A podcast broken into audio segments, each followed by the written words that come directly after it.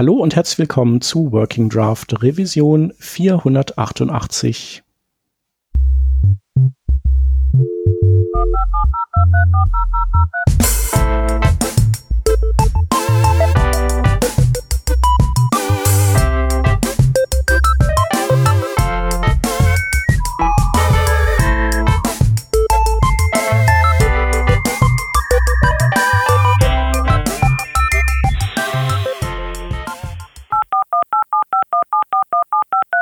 Diese Revision von Working Draft wird euch präsentiert von Hörerinnen und Hörern wie euch.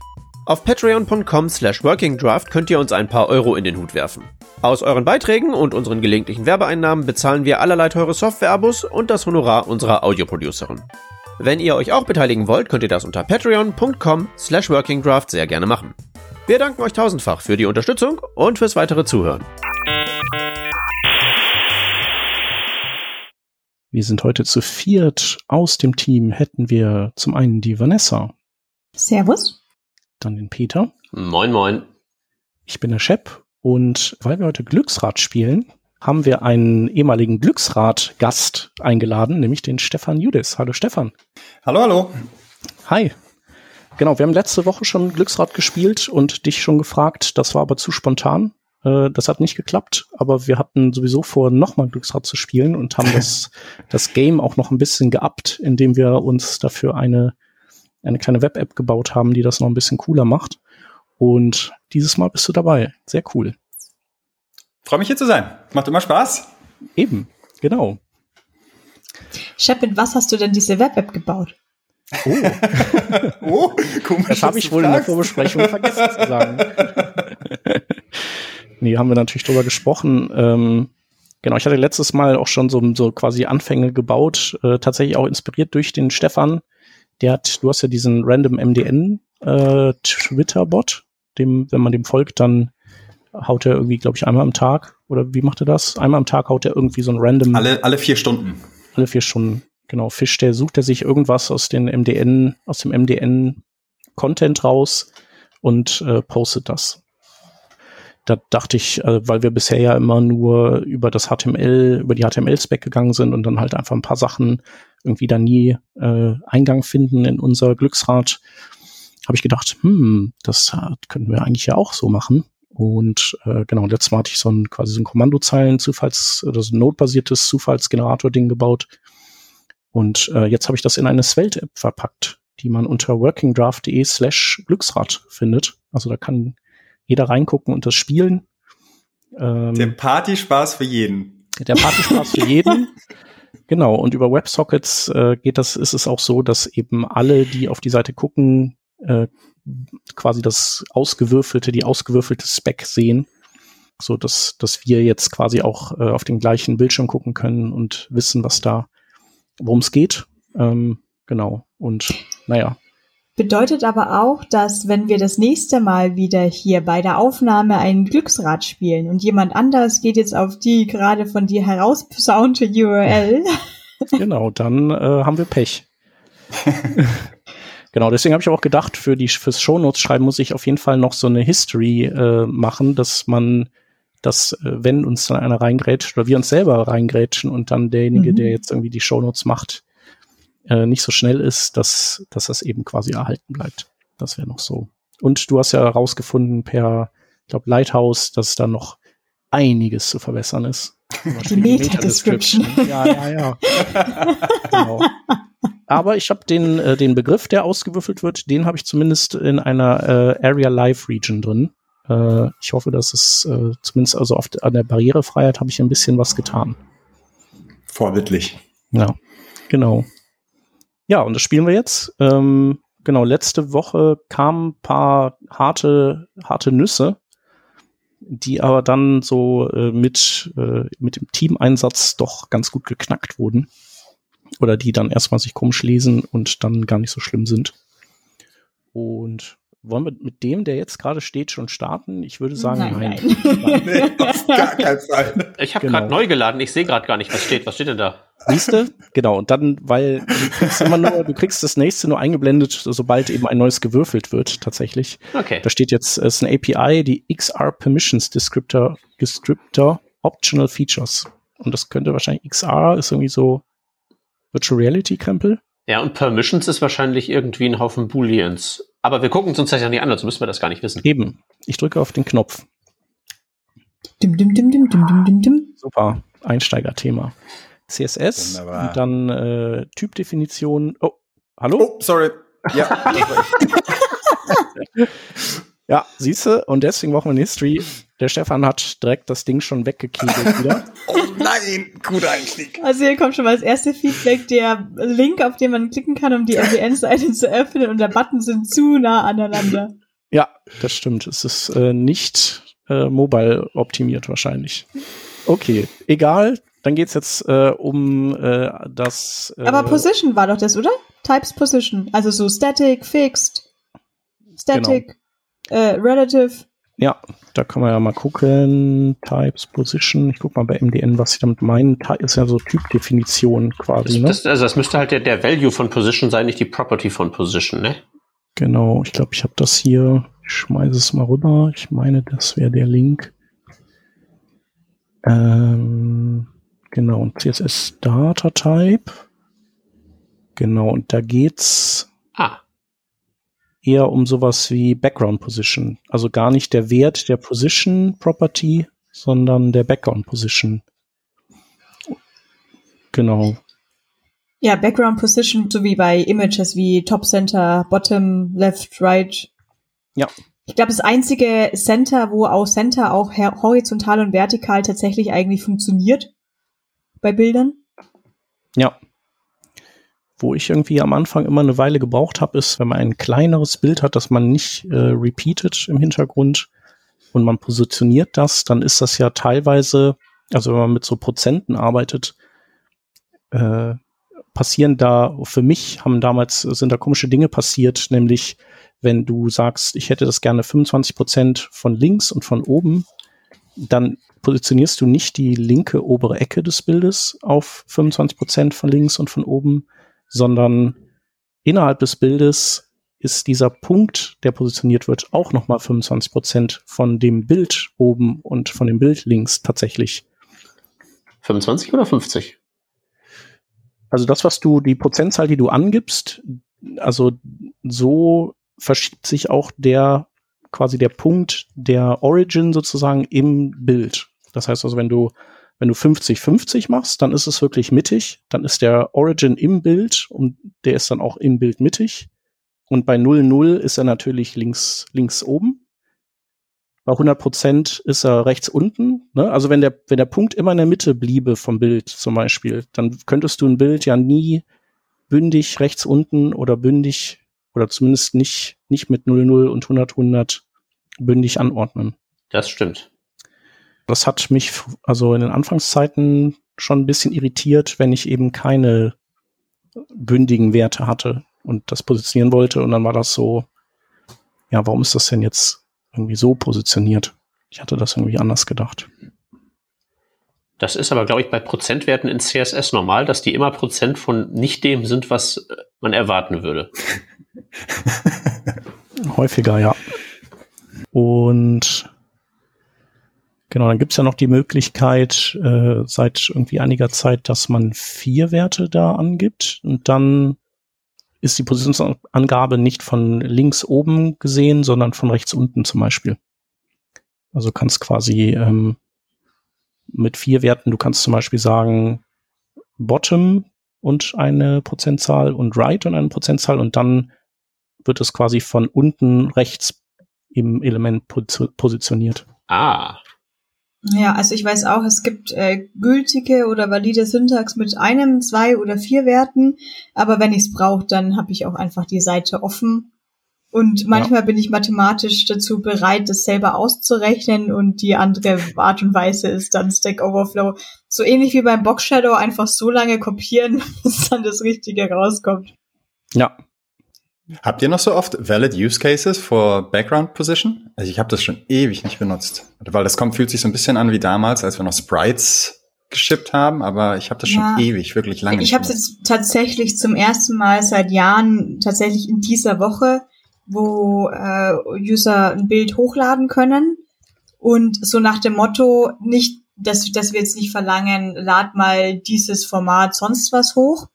Äh, gleichzeitig haben wir jetzt aber auch nichts rein implementiert und uns auch keine Library dafür geholt, dass man so ein Bild noch croppen kann als User, dass das schön ausgeschnitten wird, sondern mhm. wirklich jetzt die Lösung, wir wollen irgendwelche Bilder hochladen können und wenn es dann falsch ausschaut, dann schaut es halt irgendwie nicht ganz, ganz geil aus, aber dann eben dann einfach Background Size Contain haben wir uns, glaube ich, dafür entschieden, nicht Cover, sondern da, wo man dann tatsächlich das ganze Bild sieht und dann eben mit einer Hintergrundfarbe den Rest und dann eben einfach Position Center Center.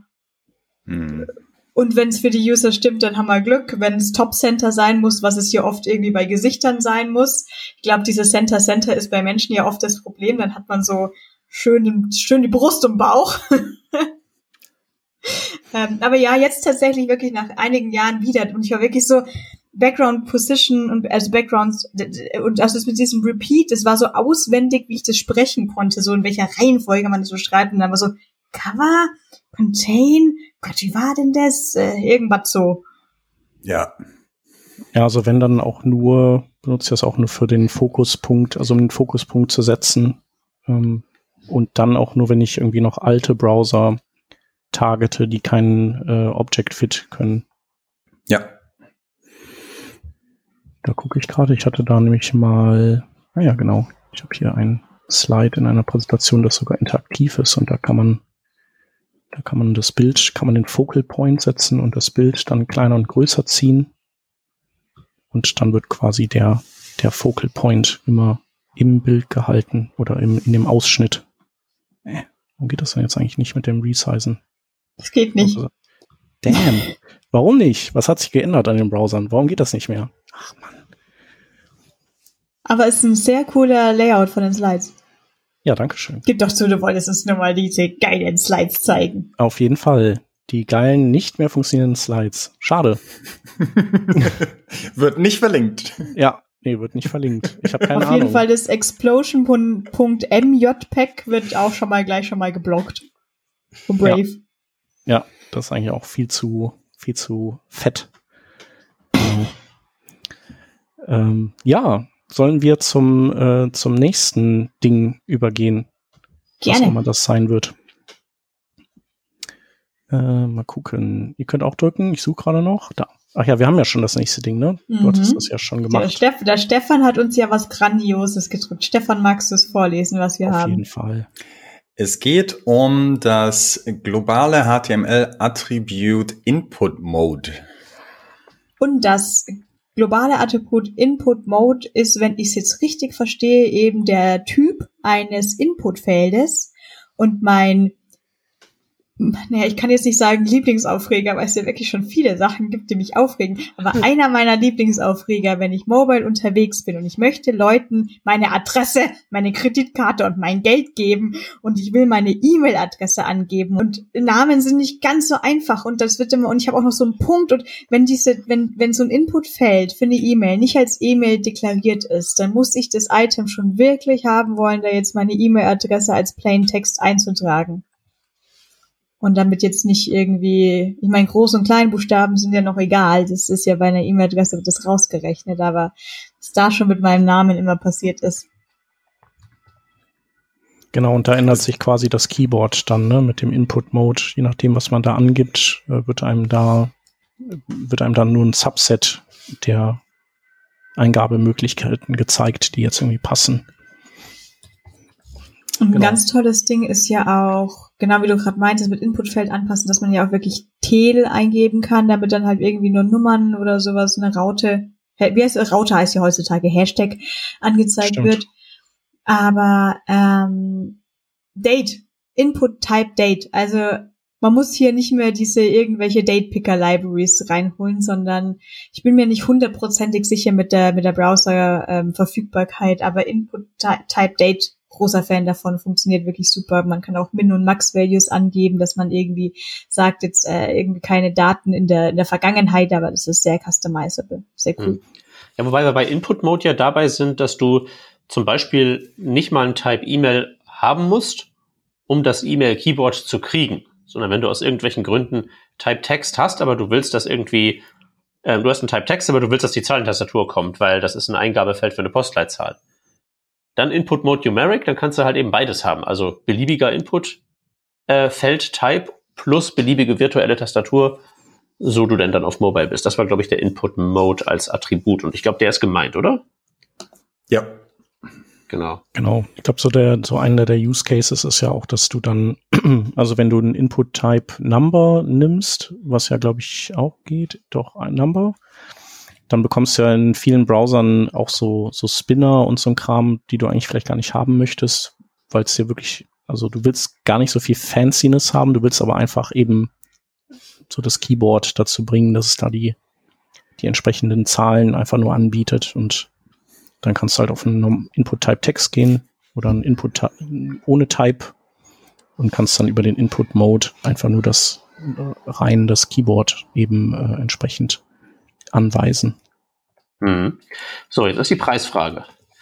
Äh, was meint ihr? Wird dieses Input-Mode-Attribut von, von Desktop Chrome unterstützt? Ja oder nein? Von Desktop Chrome? Ja. Würde ich das gar, würde ich gar nicht merken, wenn er das unterstützen würde. Äh, weil? Dafür müsste ich dann ein Windows-Tablet haben wahrscheinlich. Hm. Also ich finde das ganz spannend. Ich habe nämlich erstmal, äh, ich habe gesehen, was MDN ausspuckt, habe aber gesehen, ah, HTML und habe erstmal die Spezifikationen direkt mal aufgemacht, um zu gucken, was die so schreiben. Und tatsächlich ist das so, was womit ich jetzt nicht gerechnet hätte, ist, dass die bei Input Mode tatsächlich davon sprechen, dass ein virtuelles Keyboard gezeigt wird. Und ich finde das schon, sagen wir mal, bemerkenswert äh, mobile-spezifisch für ein HTML-Feature. Also, wo sie beim Input Type Date ja zum Beispiel nur sagen, äh, das ist ein Eingabefeld für Datum und mach halt einen UI-Browser, wie du meinst, dass es richtig ist. Und das hier liest sich ja fast schon wirklich wie eine Extrawurst für äh, Mobilgeräte, was ich zumindest mal bemerkenswert finde. Wobei ja virtuelles Keyboard könnte ja auch irgendwas anderes sein, ne? Hm. Das muss ja nicht äh, so ein Ding wie, also wir kennen das halt so. Aber ich finde, das ist ja doch noch recht äh, generisch formuliert, oder? Ja, ja gut, jetzt ist natürlich die Frage, was ist Mobile, was ist Desktop? Ist ein, ist ein Laptop ein Mobile-Device? Ne? Hm. Vielleicht gibt es ja auch assistive Technologien. Also es gibt ja diese, diese Eingabe-Assistenten, ähm, wo du quasi, wenn du dich zum Beispiel gar nicht bewegen kannst, dann funktioniert das ja so, dass die, du hast alle Zeichen in so einer Matrix und dann geht das Ding quasi Reihe für Reihe durch und dann musst du mit den Augen blinzeln, dann hört, dann bleibt er da stehen dann geht der von links nach rechts nochmal durch und dann blinzelst du nochmal mit dem Auge. Und am Schnittpunkt in diesem virtuellen Keyboard ist, das hast du dann eingegeben. Also es ist halt wirklich so, wenn du dich außer den Augen nicht mehr bewegen kannst. Ja. Und ich glaube, da kann ich mir vorstellen, dass es auch sehr hilfreich ist, wenn du eben äh, deutlich weniger äh, Zeichen durchgehen musst. Mhm. Ja, also ich würde nämlich sagen, das ist tatsächlich von Desktop Chrome unterstützt, weil der macht dann zwar nichts, wenn du keine solch von diesen assistiven Technologien hast, aber der mappt zumindest das Input-Mode-Attribut auf eine entsprechende DOM-Property, habe ich gerade ausprobiert, und der Firefox macht das zum Beispiel nicht. Das heißt, da okay. geht gar nichts. Hm. Mhm, stimmt, ja. hier steht auch bei MDN, da ist, hat Firefox keinen Support, aber wahrscheinlich auch dann nicht auf Mobile, oder? Ähm, ja, wo kann ich das denn ausprobieren? Laut MDN schon. Ja. Also ja. ähm, Behind Flags gibt's das. Ah ja, guck mal, und äh, Content Editable ist vielleicht auch noch so ein Use Case, oder? Sehe ich gerade. Äh, für den Input Mode? Mhm. Ja, es ist ja ein globales Attribut, kannst du auf alles tun. Ist wie Klasse und ID. Ja. ja. Was glaube ich noch spannend ist, ist, dass, dass der Input Mode auch None unterstützt. Das heißt, für bestimmte Fälle, wenn das normale virtuelle Keyboard auf Mobile Devices es halt nicht tut, kann man theoretisch zumindest das Keyboard auch unterdrücken. Wenn ich jetzt an diese, weiß ich nicht, Krisen-Travel-Sites, Input-Type-Date ist immer ein Problem, ne? aber wenn ich jetzt so eine Range mit zwei Input-Type-Date-Dingern machen will, manchmal tut's halt was Custom dann doch ein bisschen. Ob das dann mhm. barrierefrei ist oder nicht, ist eine andere Frage, aber ähm, das finde ich ganz spannend, dass man das Keyboard auch noch unterdrücken kann. Ja, okay, mhm. aber würde man dann nicht vielleicht eher statt einem Input-Element ein Output-Element nehmen? Das, also Output? Ja, auch. Ein Output? Input-Element gibt Output-Element, hat, ein, hat das, äh, also das Interface, dass man den Value setzen kann wie ein Input-Element, aber man kann es halt nicht editieren, prinzipbedingt. Und das wäre ja das gleiche. Jetzt natürlich die Frage, ist das, ist das Output-Element äh, form-associated? Äh, Output Element. Ja, aber hier ist das bei, hier ist äh, beschrieben äh, no virtual keyboard for when the page implements its own keyboard input control. Genau. Aber ist dann, dann ist die Frage, ob dieses Input Control, ähm, ob sozusagen dann das, was deine Input Control visuell ausgibt, ob das dann tatsächlich ein Input ist oder ob das ein Output ist, den du befüllst mit deiner Custom Control. Hm. Aber der würde ja nicht submitted von einer Form oder so, ne? Also, Doch, Output Element ist Form Associated, habe ich gerade nachgeschaut. Das würde mit submitted werden. Ja, das heißt, wenn du Formdata machst und so, dann würde das da drin landen. Als Input. Äh, also Input. Ja, ja. Er hat ein Formattribut und dann ist es ein Form Associated Element und dann dürfte das mit verschickt werden, wenn ich mich nicht täusche. Oh, wow. Okay. Hm. Aber das finde ich äh, irgendwie nicht selbsterklärend, warum das so sein sollte. Naja, du, äh, Embed und Object und so sind ja auch Form Associated. Das ist auch nicht direkt selbsterklärend für Leute, die nicht in den Flash-Kriegen gefochten haben. Aber Output ist doch hier mit HTML5 erst gekommen. Also. Äh, ich glaube, das ist sehr viel älter. Ja. Na gut. Ja, also der, der Use Case ist halt so früher so ähm, Babys erstes äh, äh, Dynamic HTML Beispiel, wo du so einen Taschenrechner hast, wo du irgendwie so A plus B gleich und du musst ja das gleiche in irgendwas anzeigen. Und wenn du halt nur die Wahl hast zwischen Document Write und diesem Output-Element, was halt eben die gleiche Programmier-API wie ein Input-Element hat, aber halt eben nicht zum Inputen, sondern zum Outputen gedacht ist. Aber jetzt müsste ich natürlich in den Spezifikationen gucken. Zum Glück habe ich die Spezifikation für HTML 4.0 gerade offen. Ähm, erzählt weiter. Also der Internet Explorer unterstützt es nicht und der Edge erst seit 18. Das heißt also, das spricht gegen deine Theorie. Ah, okay, das tut's in der Tat. Ja. Ja, also für, für die Ausgabe, klar, äh, da verstehe ich das auch, das, das so, deswegen heißt es ja auch so, aber ich, also ich fände überraschend, wenn das mit dem Formular submitted würde als Wert. Müsste es eigentlich sein, aber den Abschnitt über jetzt Submitting Form Elements tue ich mal jetzt, mir jetzt erstmal nicht rein. Ich werde das nachtragen. Genau. Fragt uns gerne auf, haut uns auf Twitter an, äh, wenn ihr die Ergebnisse haben wollt. Genau. genau, wenn ich, wenn ich, wenn ich nicht liefere und das irgendwie interessiert, sagt Bescheid. Ja. Mich interessiert das auf jeden Fall schon mal. Ja. Super schöner Edge Case. Ja, cool. Aber dann würde ich sagen, haben wir doch den Input Mode abgehandelt, oder? Das würde ich sagen. Passt. Dann, äh, Stefan, willst du der. Äh, ich drück nochmal bewusst. Sein? Ja.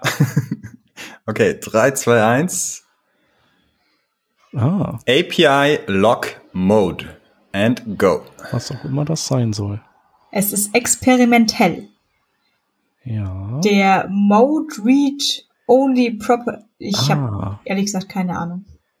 Ich habe es gerade versucht, dass ich jetzt das live übersetze, was da steht, aber ich habe es nicht schnell genug verstanden, um dazu wirklich zu sein, dazu in der Lage zu sein. Äh, ich hatte darüber mal gelesen. Da geht es darum, dass du quasi exklusiven Zugriff auf bestimmte, auf ein bestimmtes Etwas hast und andere Prozesse das dann quasi, so wie man das halt von Logs kennt, so aus anderen Programmiersprachen. Und dann kann das eben nicht ähm, modifiziert werden, glaube ich. Aber ich habe vergessen, wofür die gut sind.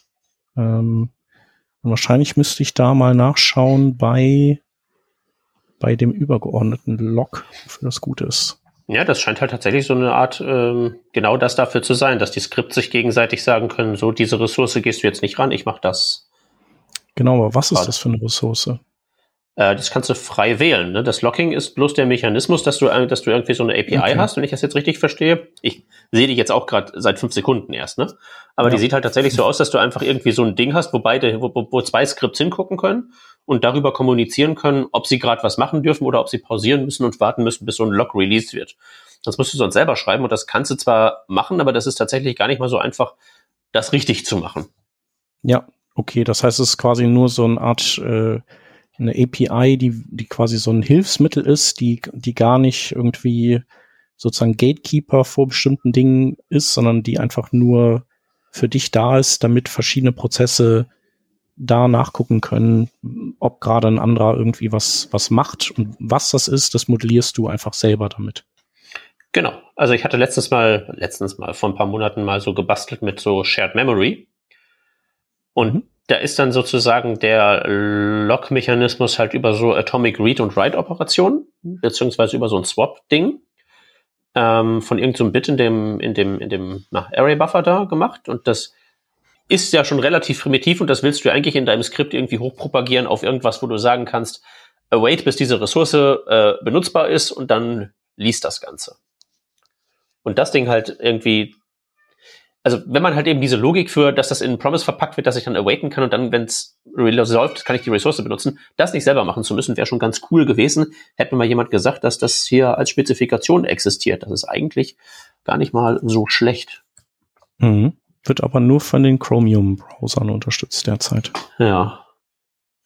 ist ja auch, wie Vanessa schon sagte, experimentell. Hm. Ja, aber vielleicht, wenn man was äh, nur für diese Browser baut, oder vielleicht gibt es dafür auch einen Polyfill. Wobei, der wäre, den kann man ja eigentlich gar nicht. Kann man das polyfillen eigentlich? Natürlich. Also wie gesagt, der, der, wenn ich das richtig sehe, ist das alles bloß eine API, Ne? Log abstraktes Konzept representing some potentially shared resource. Das ist also wirklich so ein abstraktes Ding und wahrscheinlich, ich sehe da jetzt nichts dran, was irgendwie speziell ist. Ne? Also du brauchst ja. wirklich eine Klasse mit irgendwie so einem, einem Boolean. Ist das jetzt gelockt oder nicht? Ja. Okay. Also, ich muss mal die Spezifikation gucken. Wer weiß denn, ob das mit dem MDN-Ding überhaupt stimmt. Das ist ein bisschen länger hier, das Dokument, aber das scheint es tatsächlich zu sein. Resource Name Agent Integration. Chip, chip, chip. Ja, okay, es ist halt irgendwie so in die Browser Task Queue integriert und so Kram. Aber so beim drüberlesen sieht das erstmal so aus. If available Signal Stil. Ja. Das scheint wirklich nur das zu sein, eine fancy API. Mhm. Ja, cool. Ich werde sie wahrscheinlich nie brauchen. Kann ich schon mal verraten. genau. Und auch da der Aufruf an unsere Hörerinnen und Hörer, wenn ihr die äh, Weblog API benutzt, dann äh, schreibt uns doch mal wofür. Das wäre doch mal interessant. Sollen wir das nächste machen? Aha. Gerne. Wer, wer drückt? Ich drück, ich drück. Alles klar. Dim, dim, dim, dim, dim, dim, dim. Ah, CSS Properties ah. Direction. Direction, die kenne ich, glaube ich, gar nicht. Schaue ich schnell eher mal die Doku nach, nicht, dass ich wieder die falsche Position ah. im Kopf habe. Das ist doch bestimmt dieses Ding, was früher Flex Direction war und jetzt generalisiert wurde, oder? Nee, das scheint. Äh, ah. Ja, das ist dieses äh, Right to Left, Left to Right. Da haben wir, glaube ich, letztes Mal eventuell auch drüber gesprochen schon in diesem. Wir hatten beim letzten Mal schon mal so eine Text Direction, aber das war auch, dass man es irgendwie vertikal machen kann Text und einfach so eine Spiegelschrift oder so eine genau. random Schrift haben kann. Und jetzt haben wir tatsächlich den äh, Reminder, dass es nicht nur die Schrift von links nach rechts gibt, sondern durchaus auch die Schrift von rechts nach links. Genau, kann der aber von oben nach unten kann der nicht, ne? Dann gibt's wahrscheinlich irgendwie noch einen moderneren Ersatz dafür. Ja gut, ich denke hier, die Direction ist tatsächlich eben ursprünglich gedacht, dass es eben zwei Textrichtungen gibt. Ja. Und jetzt bin ich mir auch gar nicht so sicher, ob Browser einfach einen Default haben oder ob man jetzt, ich das weiß gar nicht, wie das ist, dass man irgendwie in anderen Ländern, wo es diese andere Schreibweise, ich, äh, Schreibrichtung gibt und es automatisch von Browsern umübersetzt wird. Ich denke nicht, weil äh, dann, das wäre dann ja auch sehr unangenehm, wenn du auf eine englische Seite kämest und das würde dann, also ich ich weiß nicht, also ich, ja, aber selbst wenn du so rumliest, glaube ich. Stell dir mal vor, wir haben ja auch dieses, äh, möchtest du diese Seite auf Deutsch lesen und dann wird so pseudomäßig halbwegs gut auf Deutsch übersetzt. Mhm. Was passiert, wenn man eine, na, es kann wahrscheinlich nicht passieren, dass die, dass die Direction umgedreht wird, dann geht wahrscheinlich schon einiges kaputt auf der Webseite. Ich kann mir vorstellen, dass Google Translate das äh, eventuell tatsächlich macht, also dass es dieses Attribut setzt. Ähm, also generell ist es so egal, welches Attribut gesetzt wird. Ich möchte an der Stelle auf einen schönen Artikel verweisen, der einfach nur heißt Text Rendering Hates You. Mhm. Der ist, was das angeht, sehr erhellend, weil der im Prinzip sagt, dass bei vielen solcher Fragen äh, gibt es keine Lösung. Also im Sinne von korrekt, weil das gibt halt eben so Dinge, du, du baust irgendwie, du baust irgendwie arabischen Text in Englischen ein und sagst, äh, die, dass die Text Orientation von oben nach unten ist. So hört dann noch jemand das, wenn im Baum der, da der Wald umfällt? Ne? Das ist dann völlig unklar und es gibt dann keine ja. richtige Antwort. Und ähm, dann machen halt die unterschiedlichen Textverarbeitungsprogramme und Browser halt eben auch halt einfach irgendwas. Also das kann gut sein, dass äh, das vom Browser abhängig ist, was dann passiert, wenn man solche Spirenzchen macht. Oder ne, Word-Processor oder PDF-Renderer mhm. oder so, die müssen halt alle sich mit so einem Kram da befassen. Das ist schön. Was übrigens auch schön ist, ist, dass das äh, seit immer von allen Browsern unterstützt wird. Sogar vom Internet Explorer 5.5. Das ist doch super, oder? Das ist. Ist es dann in den User Agent Style Sheets? Weil hier steht halt auch gleich unter dem Beispiel steht, dass es gekoppelt ist mit dem Dir Attribute in HTML. Müsste es sein, ne? Ja. Ich glaube von Firefox, die liegen auch in irgendeinem GitHub-Repo, die User, äh, User Agent Styles. Warte mal. Ja, ich habe das gerade gegoogelt und so schnell habe ich es nicht rausgefunden. Ich hatte die irgendwann, brauchte ich die mal. Nee. Damn, ja. Hab jetzt auch nicht gefunden. Aber müsste ja eigentlich. Also die versuchen ja schon alles abzudecken mit CSS, was sie können. User Agent Style Sheet. Nochmal kurz probieren. Nee. Weißt du was? Dann äh, gehe ich doch mal im, in, gehe ich mal in Firefox auf CodePen und guck mal. Guck mal. CodePen.io Pen. Zack. Und dann äh, diff dir LTR. So, was passiert denn hier Schönes? Jetzt inspekte ich das gleich mal. Dann da. Ach, ach Mist, falsch. Das war der Code, den ich gerade inspiziert habe. Das ist nicht so schlau gewesen. Klassiker. genau, so berechnet Browser-Stile äh, und dann Direction. Äh, ah ja, so jetzt muss ich nochmal umdrehen. Äh, RTL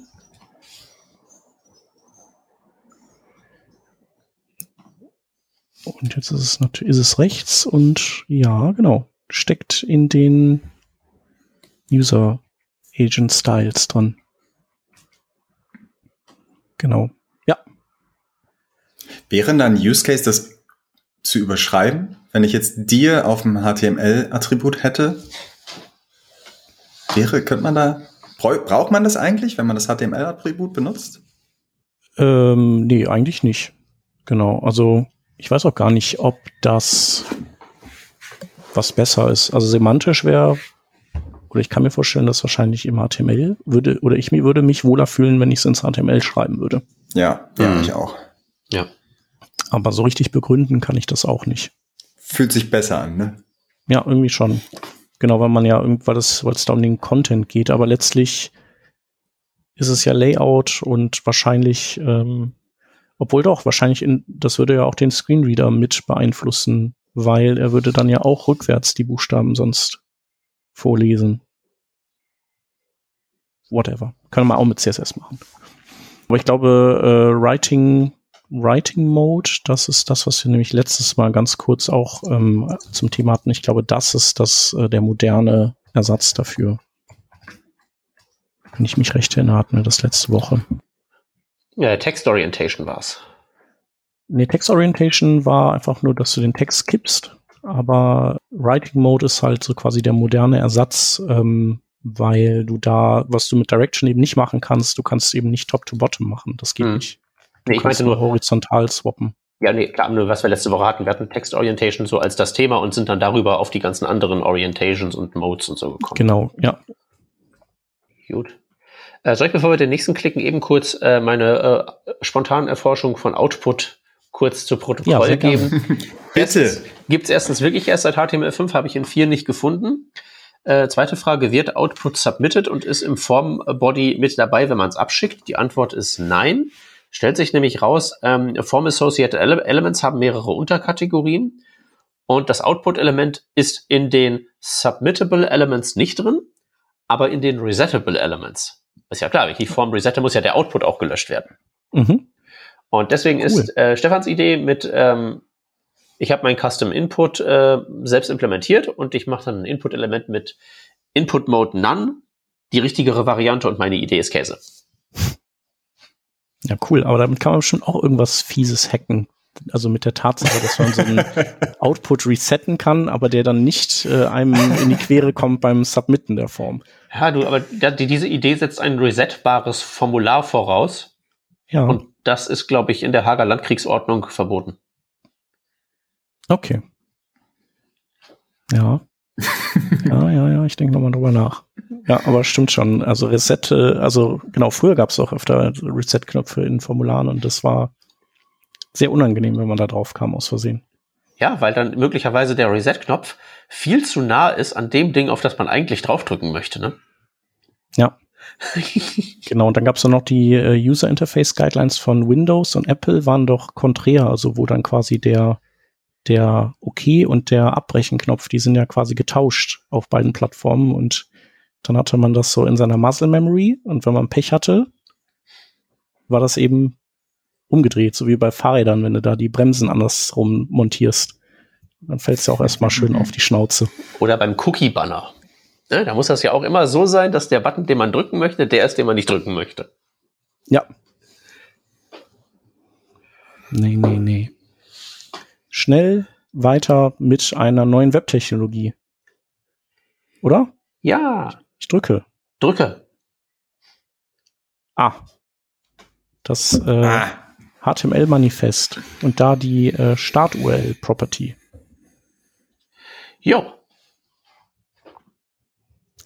Das hatten wir ja schon mal, ne? Das Manifest, oder? Du hast nicht das mal auch? Ja, wir hatten mit das mit Icons. Mal mit Icons, genau. Und mit der Start-URL ist wie mit ist wie mit den Icons auch. Hey Browser, hier ist ein Start-URL. Kannst du nehmen, wenn du willst, oder auch nicht, wenn du willst. das war jetzt extrem gut erklärt.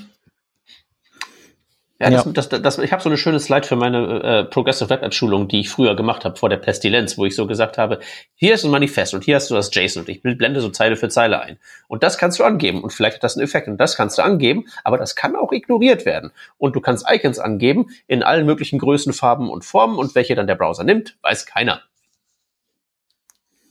Ja. Tja, ist halt so, ne? Ist halt auch so ein Flexibilitätsding, weil man weiß ja nicht, was du da für ein Device am Ende haben wirst und was das so kann und was das so will. Also eine Start-URL wäre wahrscheinlich schon schön für so irgendwie, ich habe die App installiert und ich drücke da drauf und vielleicht will ich da an der URL so diesen Butzi dran haben, von wegen skip das Intro, das haben wir schon mal gesehen, weil wir sind ja schon installiert. Aber vielleicht ignoriert der Browser das aus guten oder schlechten Gründen, weiß halt keiner. Ja, ich meine, das wäre auch so, ähm, da haben wir nämlich jetzt äh, gerade in einem Projekt hatten wir das Thema, dass man ja oft so einen Get-Parameter als Anhängsel hat, wo dann vielleicht UTM-Source oder so dran steht, dass man weiß, okay, da ist jetzt jemand quasi mit, äh, mit einer PWA oder hat eine PWA gestartet. Und äh, ich glaube, so aus Privacy-Gründen ähm, das, das haben die, oder ist in der Spec auch irgendwo antizipiert und steht da irgendwie drin. Genau. Äh, for instance, äh, nee, oder irgendwo stand das Beispiel auf jeden Fall, das, äh, ja genau, Privacy Considerations. Genau. Ähm, und vielleicht will das halt der User Agent eben rausstrippen, einfach diesen Parameter. Ja, oder der Nutzer will es vielleicht ändern. Ja, Genau. Tja, und sonst, also ähm, interessant ist, dass bei der Kompatibilität das Opera nicht dabei ist, obwohl das ja auch, der auch auf Chromium aufsetzt. Ich weiß gar nicht, sind die da bei PWAs gar nicht mit am Start so? Hm, das müssten die ja dann bewusst ausbauen irgendwie aus ihrem Produkt, oder? Ja, ah, nee, ist denn der Market Share von Oprah heutzutage? Also es keine Ahnung. Also erstmal steht hier sowieso Fragezeichen dran und die Frage ist natürlich auch äh, wieder so ontologischer Extremsport. Wenn der, wenn der Browser das eh ignorieren kann, woran erkennst du dann nicht Support? ja, gute Frage. Ist wahrscheinlich schwer, einfach schwer auch äh, zu Fe Feature zu testen. Genau, aber interessanterweise Safari auf iOS unterstützt das. Ich dachte, die, äh, die interessieren sich gar nicht für das Manifest. Dachte, oh, ich bin sicher, so die unterstützen das, aber interpretieren das auf so eine Art und Weise, dass es der Unbrauchbarkeit relativ nahe kommt. Kann natürlich sein. Aber sonst sind die ja eher nicht so, äh, nicht so auf dem PWA-Train. Wundert mich auf jeden Fall. Aber Safari Desktop unterstützt auf jeden Fall nicht. Ja, hey komm, es wäre nicht Webentwicklung, wenn es überall funktionieren es, würde. Ist ernsthaft, es ist Safari Desktop. Das verlangt mal nicht so viel. Ja. Okay. Dann äh, wäre alles dazu gesagt, würde ich sagen. Genau. Oh, guck mal hier, ich sehe einen Stefan, der hört doch heimlich mit.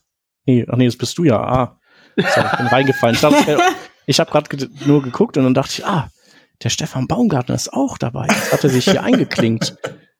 Nee, aber du bist das ja. Ich finde, die sind akustisch da schon ganz gut auseinanderzuhalten. Ja, auf jeden Fall. Nee, aber Sorry. Äh, Stefan, Drück ich mal den Button, hä? Drück mal den Button. Chef, du hattest ein Bier vorher getrunken, ja? Eins, ja. Ich glaube, er sagte, er hat davor Bier getrunken. Ah. Okay. So ein Eimer halt. den, den klassischen Feierabend-Eimer. Genau. Ich, ich dachte, so ein 3-Liter-Stiefel. Ja. Feierabend-Stiefel ist auch gut. Ja, der war offenbar zu groß. Nächste Technologie. API Wheel Event Delta Mode.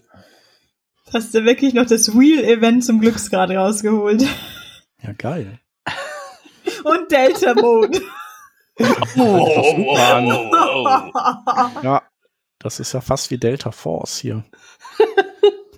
Okay, worum geht's denn?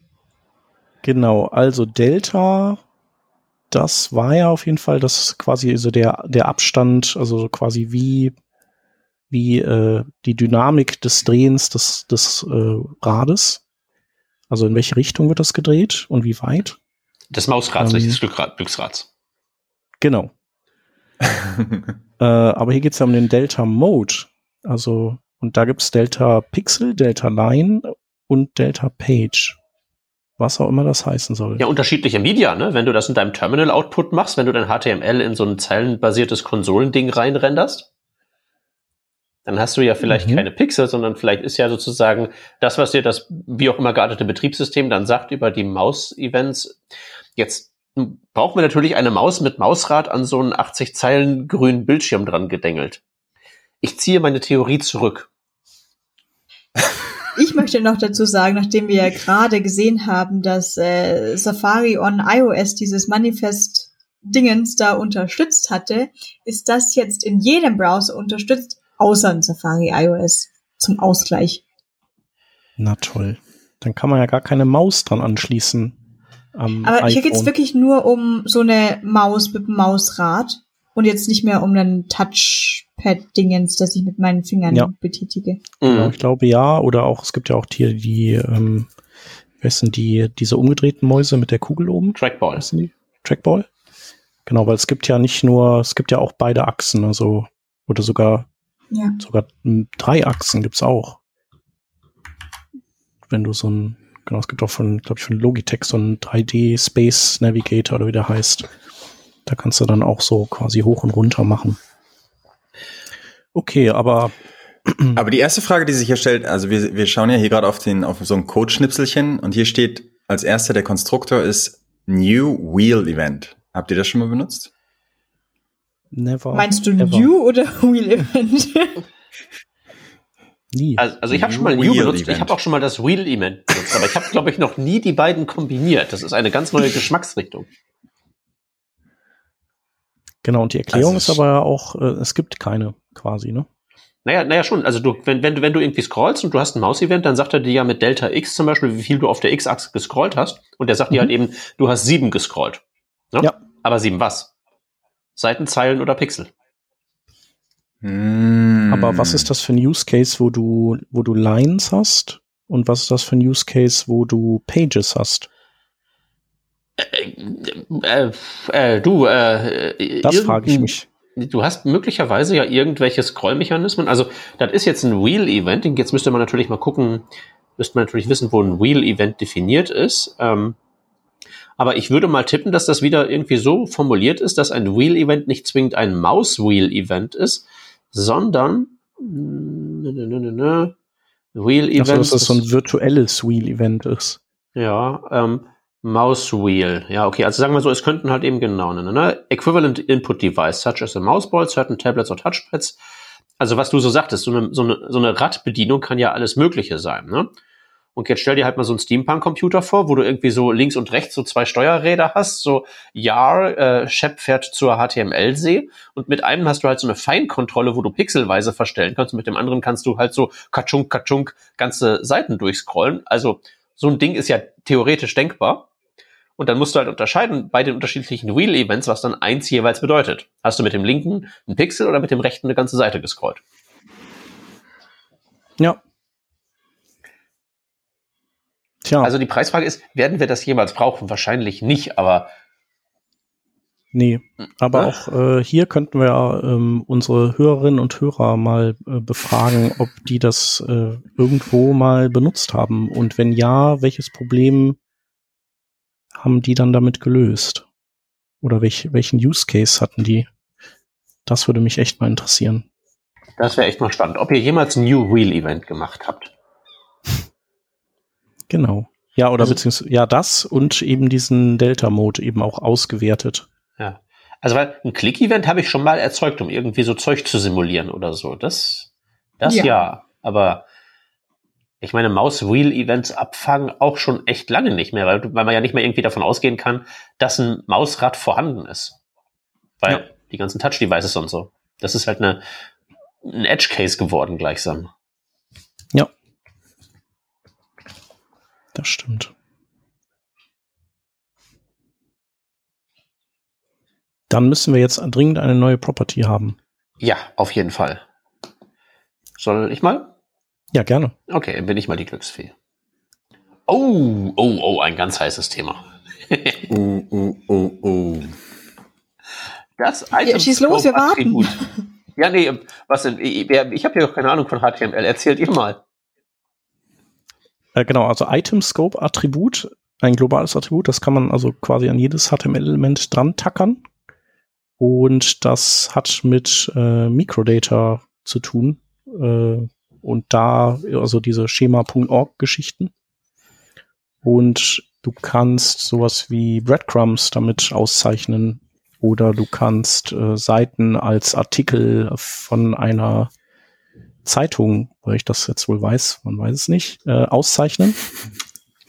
Also so verschiedene Sachen annotieren, wobei Genau, bei der Breadcrumb ist das vielleicht noch so, das geht noch, aber ansonsten ist wahrscheinlich sinnvoller, ähm, heutzutage JSON LD zu nehmen, ähm, wo man das quasi dann nicht in sein HTML mit einarbeitet, sondern einfach so einen kleinen JSON-Schnipsel äh, irgendwo einbindet auf der Seite. Und wofür wäre das dann äh, sinnvoll? Äh, sowohl Itemscope als auch JSON-LD generell meinst du? Äh, ja, da hätte Oder jetzt, diese Mikro, Mikrodaten. Hätte, ich hätte jetzt vom Spezifischen aufs Allgemeine äh, wäre ich übergegangen. Ja. Aber letztlich okay. ist meine Frage, ja, okay, was bringt's uns denn? Ja, eigentlich ist es wirklich nur für Google und Suchmaschinen, würde ich sagen. Also das hat man sich, glaube ich, früher irgendwie noch ein bisschen blumiger vorgestellt, wie man das alles nutzen kann, aber am Ende sind es wahrscheinlich nur äh, Crawler und Suchmaschinen, die das auswerten und die können dann Dinge einfach besser einordnen. Also die können dann, äh, die wissen dann, okay, das ist ein Produkt, das ist ein Artikel und äh, da kannst du so Sachen machen wie Rating, also wie wurde es bewertet, ähm, oder du hast ein Recipe. Ähm, genau, also dafür, dafür ist das da. Ja. Und dafür ist es halt heutzutage da. Ne? Früher hättest du ja theoretisch wirklich sagen können, oh, beame diese Kontaktinformationen direkt in mein Adressbuch und so, weil die kannst du ja auch auszeichnen. Ja, aber da ziehen ja die User Agents nicht mit und weil die User Agents nicht mitziehen, macht es halt auch kein Webentwickler, ähm, wenn wir nicht gerade dazu angehalten sind, auf Google jetzt wirklich um jeden Zentimeter äh, Schlachtfeld da zu kämpfen. Ja, genau. Und äh, vielleicht noch äh, die Ergänzung, dass äh, wir reden jetzt ja über Item Scope. Ähm, die einzelnen Properties, wie eben das Rating und so, die sind in Item Props und der Item Scope, der, der ist quasi nur der, der äh, ja, der, der markiert die Klammer und sagt so alles, was quasi unterhalb von mir im DOM-Baum ist, das ist, äh, fließt sozusagen als Daten, also all, alle Item-Props da drin beziehen sich auf, auf mich und dann gibt man noch äh, zusätzlich zum, zu dieser Item-Scope-Markierung den Item-Type an und dann, dann ist es quasi vollständig. Also benutze ich die immer beide zusammen, Shep? Äh, ja, und müsstest du machen, genau, weil wenn du nur, äh, wenn du Item Type weglässt, dann könnte man natürlich aus den verschiedenen Item Props, die du verwendest, vielleicht Rückschlüsse ziehen darauf, was du wohl für ein Objekt gerade beschreibst. Also ist das jetzt ein, ein Rezept oder ein Produkt oder sowas. Aber ähm, genau, so, das macht halt keiner. Deswegen musst du das eben einmal noch sagen. Es sei denn, du baust natürlich ein eigenes Tool, das sozusagen deinen eigenen Dialekt da macht. Ne? Also Item Scope sagt erstmal, das ist ein Objekt, Item Type sagt, es ist ein solches und dann musst du dich auch an die Spezifikation halten, aber theoretisch könntest du ja die Attribute verteilen, wie du lustig bist, wenn ich mich nicht täusche und dann das da irgendwie selber parsen. Genau, der Item Type ist so ein bisschen so wie, ähm, wie so ein XML Namespace, den du angeben kannst. Genau. Aber Chef, kannst du, kannst du eigentlich quantifizieren, was so im äh, Suchmaschinenkampf diese Dinger bringen? Jo, auf jeden, das wollte ich auch fragen. Ach so, also gerade das sind ja diese, ähm, gibt ja die, ich glaube, die nennen das ja dann Organic Search oder sowas. Ähm, wenn du auf Desktop, also sagen wir mal, auf Desktop würdest du äh, Schokoladenkuchen suchen, Schokoladenkuchen Rezept, dann, wenn wir Glück haben, müsste es auf der rechten Seite Genau, beziehungsweise, nee, jetzt ist es oben, ähm, du hast ja dieses Karussell und da sind schon ein paar Sachen drin und da sieht man zum Beispiel, dass da auch äh, drin steht die eine Sternebewertung und darunter eine Minutenzahl, äh, wie lange das zum Beispiel ähm, zu, zu backen dauert. Hm. Und äh, diese Daten, Google will ja nicht seinen Crawler für jede Webseite, die es äh, oder Rezeptwebseite quasi anpassen müssen. Ähm, und weil die kann ja auch irgendwann ihren, ihre Codestruktur wieder ändern und dann ist wieder alles kaputt. Das heißt also, da muss man dann auszeichnen mit diesen schema.org Mikrodaten. Und dann kann Google das eben, kann, kann die Suche anreichern. Jo, aber ja, wenn ich jetzt hier CEO von Rezepte-Webseite Incorporated bin, muss ich jetzt ja irgendwie mir überlegen, wenn ich jetzt da meine Webentwicklerinnen anleite, hier, mach das mal und die sagen, oh, das dauert aber. Also, also klickt das auch besser. Also klar, ich kann das auszeichnen, dann könnte das theoretisch in diesem Karussell auftauchen, aber äh, wenn das passiert, ist das dann irgendwie, also nach welchen Kriterien geht das dann da? Also mhm. ist es dann in meinem, in, in meinem Interesse, denen wirklich zu sagen, wie viele Sterne das Rezept wirklich hat? Oder runde ich da vielleicht großzügig auf, damit ich in diesem Karussell lande, wo ja vermutlich die besten Schokoladenkuchen sind? Also Klar, wie, wie, wie, wie ist das machen. So, das kann wie ist das, das Metagame? Äh, Google kann das ja auch nicht, ähm, kann das ja auch gar nicht irgendwie prüfen, ob die Bewertung jetzt so tatsächlich stimmt. Ja, also wenn da sowas, weiß ich, wie viel tausend Leute irgendwas abstimmen. Ja. Ähm, ich glaube eher, dass du wahrscheinlich weniger geklickt wirst, wenn du das nicht hast. Ähm, weil du dann einfach in der Google-Suche nicht so weit oben vorkommst. Mhm. Und wenn ihr euch eins von diesen Ergebnissen mal äh, jetzt rauspickt und das öffnet, und da dann in den Quelltext schaut, dann müsst ihr mal nach ähm, JSON, warte mal, plus LD, glaube ich. Nee, LD plus JSON suchen. Und dann, dann seht ihr, wie Head, das. Ne? Hm? Das ist im Head, ne? Irgendwo? Oder haut man das äh, überall rein? Das JSON kann man eigentlich überall reinhauen. Ja. Ich, ich habe es tatsächlich sogar eher in den Fußbereich mittlerweile von Seiten. Und da seht ihr dann quasi ein konzentriertes JSON-Objekt, das, das alle Daten enthält, die man ansonsten eben sehr aufwendig im HTML mit Item Props überall mit rein kneten müsste. Interessant. Meine Rezepte-Webseite macht einen Polyfill für Array Prototype Includes und da ist ein Bitshift drin für die Length. Was mag das wohl bezwecken? Das schreibst du in die Shownotes rein. ah. Also, also wäre deine Empfehlung Shep JSON-LD. Sind die, ist, Schema.org und JSON-LD, haben die dasselbe Feature-Set oder dieselben Definitionen? Ja, das ist einfach nur JSON-LD ist so eine andere Art, äh, das zu schreiben. Aber eine okay. eben, ähm, ich würde sagen, entwicklerinnenfreundlichere Art. Ja. Cool. Jo. Genau, jetzt haben wir eine Stunde gemacht. Äh, einen können wir noch, oder? Sollen wir noch einen letzten machen? Einen letzten Mal. geht noch. Geht noch. Eine. Also bei mir nicht mehr. Ich habe ja meinen Eimer, meinen Stiefel schon. Das ist ein Stiefel schon. Ich drück noch mal. Ja. Dim, dim, Ja. Schau, bei mir kommt wieder CSS. Au! CS ist add rules namespace. Das ist auf jeden Fall auch ein, ein seltenes. Also add rule habe ich ja gerade vorgelesen, also wirklich dieses add. Ähm, ich glaube, man kennt es extrem gut von den add media queries. Ähm, an zweiter Stelle kennt man es vielleicht sogar schon auch von add support, um den Browser Support danach zu testen. Und jetzt reden wir von dem, von der add rule namespace. Ah. Und damit übergebe ich an den Shep. Hm, vielleicht lieber auch nicht. Ähm, Aber Shep, du bist doch unser XML-Meister. Ja, Also, Du warst ja, damals es- dabei, als das erfunden wurde. Es das geht darum, dass Add Namespace ähm, das XML Namespace definiert, das dann im CSS Style Sheet angewendet wird. so äh, warte mal. klingt lustig, ist aber so. Ja, die Idee ist halt, du hast, du hast irgendwie ein Element äh, Fuba und das gibt's in HTML wie, Okay. in, wie in XML Namespace oder in, in Ja. SVG wie in HTML und dann kannst du damit sagen, hey, diese Styles gelten für den Namespace äh, SVG oder das gilt für den Namespace HTML. Mhm. Mir fällt gerade auf, das ist ja so ein bisschen so eine Art äh, Style-Scoping, ne? Du könntest das quasi hart missbrauchen, um so Style-Leaking irgendwie auch mit irgendwie CSS-Bordmitteln. Der Chef hat verhindern. schon wieder Ideen. Okay, Ja, das heißt, du müsstest aber dann dein Dokument aus einer Reihe von XML-Transklusionen im Prinzip aufbauen. Was du ja könntest mit HTML. Also ich weiß halt nicht, ob, äh, ob man echtes XML braucht und ich weiß auch nicht, man muss ja hier ein, äh, ein XML-Namespace auch definieren, also übergeben. Aber ich frage mich, ob der Browser das überhaupt interessiert. Also so wie, wie den auch sonst Namespaces eigentlich nie interessieren, bei XML so richtig oder bei SVG. Also die müssen da sein, aber ich glaube, dass der das trotzdem, der, der schaut da nicht rein. Ähm, wo jetzt genau?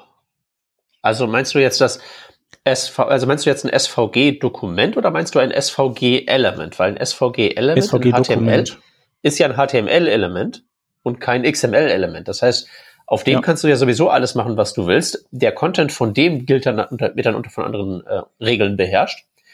Ja. Aber ähm, wenn wir jetzt mal Namespaces voraussetzen, dass die wirklich funktionieren sollen, ich glaube, dann brauchst du tatsächlich XML. Mhm. Ja, müssen wir mal ausprobieren. Also hier die Notation ist ja jetzt zum Beispiel add namespace, Freistelle SVG und dann URL und dann ist da eben äh, die, die offizielle URL von SVG, ähm, von der DSVG-Definition drin.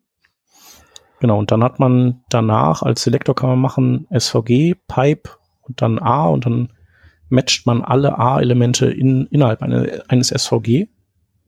Und ich frage mich halt, ob man damit, also wie genau der Browser da guckt, ob das alles Sinn ergibt und oder ob der eben einfach nur macht und man das Feature dann missbrauchen könnte. Ich werde das auch erforschen. Wer unterstützt das? Krass, alle unterstützen das. Mhm.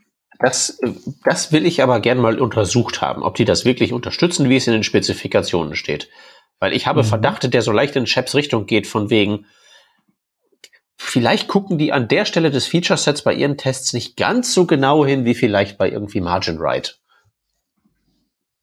Jetzt da, also ich muss jetzt so verwirrt fra fragen wegen den Nummern, die dabei stehen bei der Browser-Kompatibilität. Ähm, da steht jetzt tatsächlich bei Chrome, Firefox, Safari, Safari iOS, Samsung Internet eine Eins.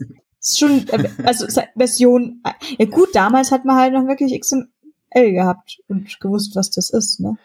Ja, und Ja. vor allen Dingen, damals war das, glaube ich, auch einfacher, XML zu machen als HTML, weil damals war ja HTML noch keine definierte Sprache im Gegensatz zu XML, was es dann ja schon Ja. ewig gab, ne? Ja, ja, definitiv. Und ich habe jetzt gehovert über die Eins von Chrome, quasi aus Versehen, und dann kam der Browser-Tooltip, released 2008, am 11.12.2008 wurde Chrome Nummer 1 released. Der hat ja Ja. jetzt schon seinen zehnjährigen Geburtstag gehabt. Ja, und vor kurzem Mhm. erst gehabt, das Webdesign Museum ist ein sehr schöner Twitter-Account, dem man mal folgen kann. Äh, der hat letztens erst gesagt, hier herzlichen Glückwunsch Chrome zum so und so vielten Geburtstag und hat da so den Screenshot von dem ersten, so von dem ersten Chrome UI mit so schön dem Windows XP Style und ich so, ach. Schön. Gute alte Zeit.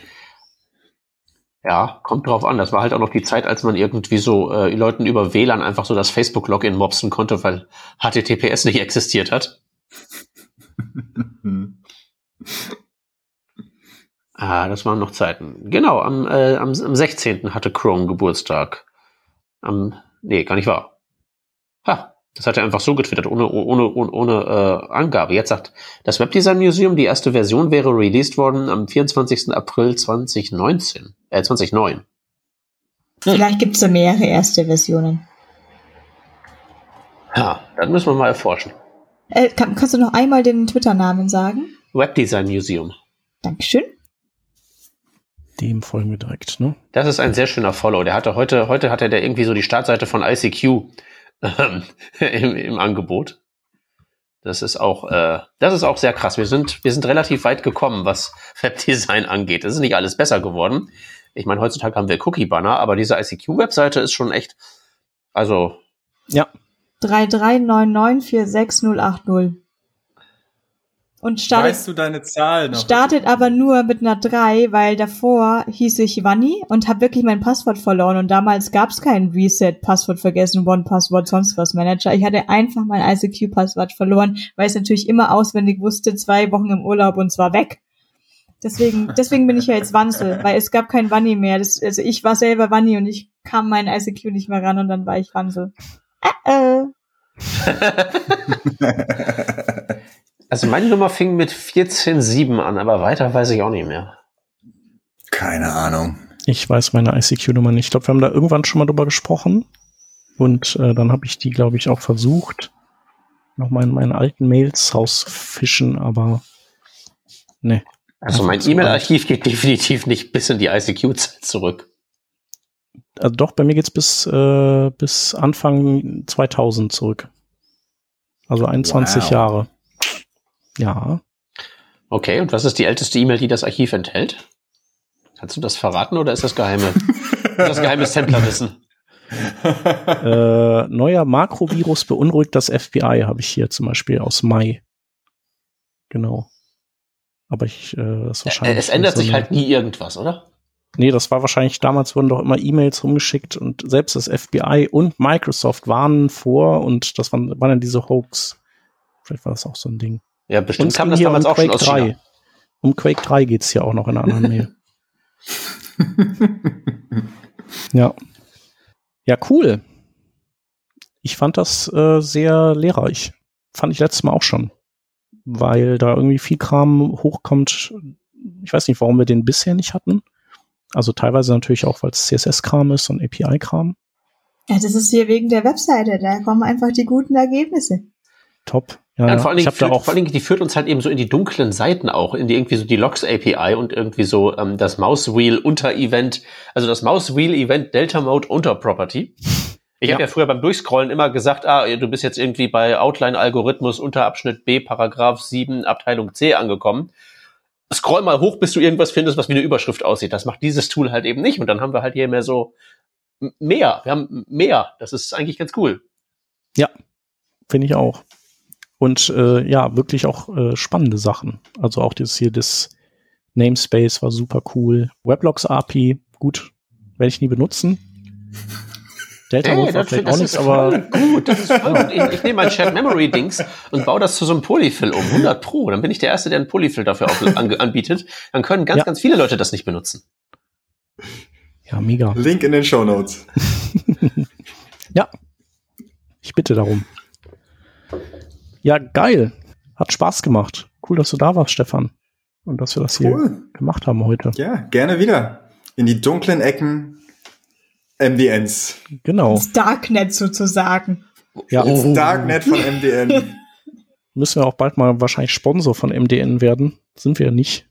Sollten wir sein. Nicht, dass uns das dann irgendwann aufgrund von fehlendem Engagement von Browserherstellern dann flöten geht. Also, Die sollen uns sponsern. Wir machen hier kostenlose PR. Ich wollte schon sagen, wo ist der Affiliate-Link-Parameter-Dingens? Oder wir sponsern die und die sponsern uns und das Geld fließt quasi einmal im Kreis. Dann sind wir also wirklich im Darknet angekommen und machen Money, Money Laundering mit, mit, mit Krypto. Genau. Und Patreon verdient sich äh, daran dumm und dusselig dann. So. Und wir werden Ja. Patreon-Anteilseigner und kaufen uns eine eigene Insel, von der aus wir unsere zweifelhaft geformten Weltraumraketen gen Himmel schicken. Ich wollte gerade sagen, dann fliegen wir noch zum Mond. So machen wir das. Alles klar. Dann, äh, Stefan, wir hauen dich einfach irgendwann nochmal an. In diesem Sinne, genau. ab zum Mond. Guten Abend euch allen. Liebe Grüße nach Berlin, München und Kiel. Ja, alles Gute nach Düsseldorf und den Rest. Tschüssi. Servus. Tschüss. Tschüss.